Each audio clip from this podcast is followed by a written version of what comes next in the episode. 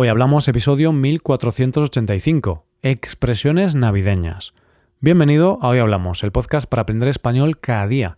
Si quieres ver la transcripción, la hoja de trabajo de cada episodio con explicaciones y ejercicios y disfrutar de muchas otras ventajas, puedes visitar nuestra web hoyhablamos.com. Hazte suscriptor premium para acceder a todas esas ventajas. Hola querido oyente, ¿cómo va todo? En caso de que celebres la Navidad, ¿estás preparándote para estos días que se avecinan? ¿Estás listo para esas reuniones familiares que en ocasiones deparan algunas sorpresas? ¿Estás listo para comer y beber hasta que el cuerpo diga basta? Yo no, yo no estoy listo. En cambio, sí lo estoy para este episodio. Vamos a hablar de algunas expresiones que pueden ser típicas de estos días festivos. Expresiones tales como ponerse las botas o armarse el Belén. Coge lápiz y papel porque empezamos. Hoy hablamos de expresiones navideñas. La historia de hoy tiene como protagonistas a los miembros de la familia Sánchez. Mejor dicho, tiene como protagonista a Manolo. Por suerte o por desgracia, Manolo será el rey de la cena de Navidad. En esta historia vamos a trabajar estas cinco expresiones. Comerse el turrón, ponerse las botas, armarse el Belén, tocar el gordo y por último, tener pocas luces. A ver si puedes entenderlas todas en contexto. Vamos allá. Todo estaba preparado. La familia Sánchez estaba reunida para disfrutar de una Nochebuena tranquila. Lo que pasa es que la palabra tranquilidad es una palabra desconocida. Siempre hay algún cuñado, hermano, primo, tío o abuelo que destaca sobre el resto. La Nochebuena es el evento en el que los Sánchez se ponen al día de sus últimas novedades, se divierten, comen, beben, lo habitual entre muchas familias españolas. En esta ocasión, la persona que tuvo más protagonismo fue Manolo.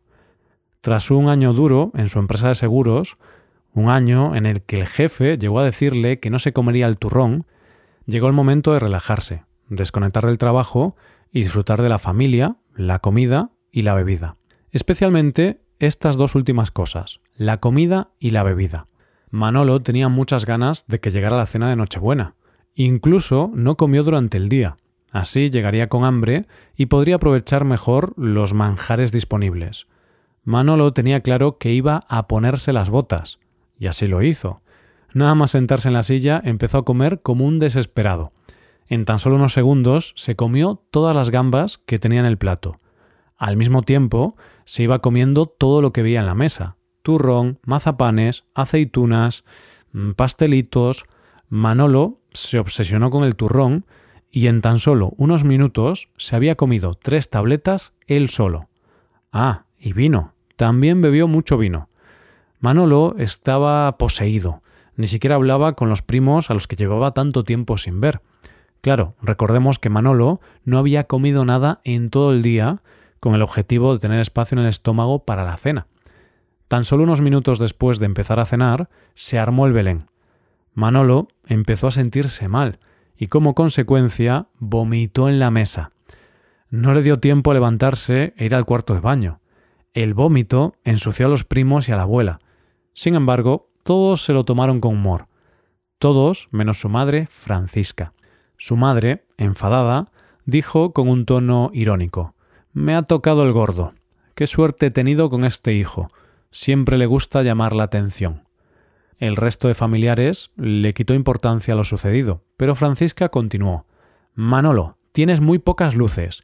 No puedes comerte tres tabletas de turrón, veinte gambas, aceitunas, pastelitos y siete copas de vino en unos minutos y pensar que todo va a ir bien. Eso no se puede hacer. Manolo, lejos de asustarse con la bronca de su madre, preguntó a sus familiares ¿Alguien no quiere sus gambas? Es que ahora vuelvo a tener espacio en el estómago. Y así la familia Sánchez siguió disfrutando de la noche, cantando villancicos y recordando momentos del pasado. En toda familia hay alguien como Manolo, ¿no crees? En mi familia también hay una persona que antes de este tipo de eventos, con mucha comida, no come nada. Y no soy yo, ¿eh? Bien, pues después de escuchar esta historia, vamos a analizar las expresiones mencionadas. Empezamos con la primera de ellas. Se trata de comerse el turrón. Ya sabes que el turrón es un dulce imprescindible de la Navidad en España. Es un dulce de almendras y miel o azúcar que está muy rico. Eso sí, no es muy sano. Volviendo a la expresión comerse el turrón, la hemos oído justo aquí. Tras un año duro en su empresa de seguros, un año en el que el jefe llegó a decirle que no se comería el turrón, llegó el momento de relajarse, desconectar del trabajo y disfrutar de la familia, la comida y la bebida. Si vamos a por su significado, se dice que una persona se come el turrón cuando consigue permanecer en su puesto de trabajo hasta después de Navidad. Normalmente tiene un sentido negativo y se usa en su forma negativa. Imagínate, un camarero empieza a trabajar. Lleva una semana trabajando y en esa semana ya ha roto siete platos y diez copas.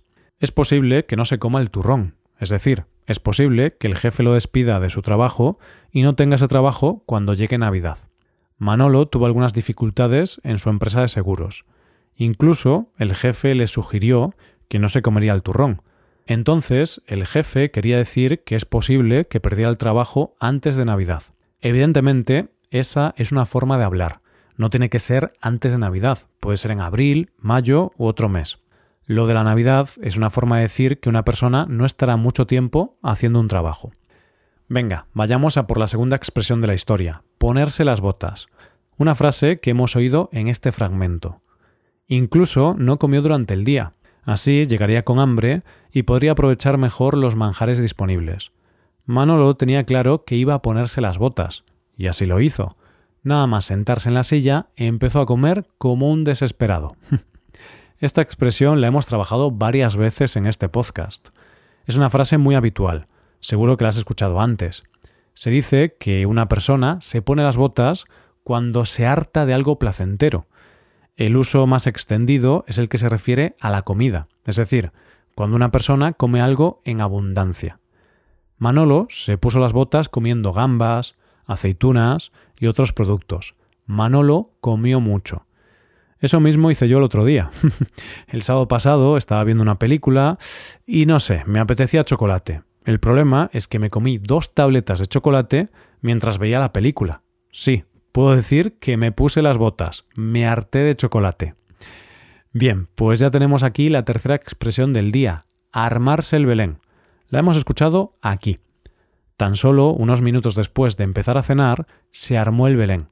Manolo empezó a sentirse mal y como consecuencia vomitó en la mesa. Uf, pobre Manolo. Antes de ir a la expresión, tenemos que definir el verbo armarse. En este caso, tiene un significado coloquial y significa originar o provocar algo, especialmente una riña o un escándalo. Sí, claro, aquí Manolo originó un lío, un escándalo.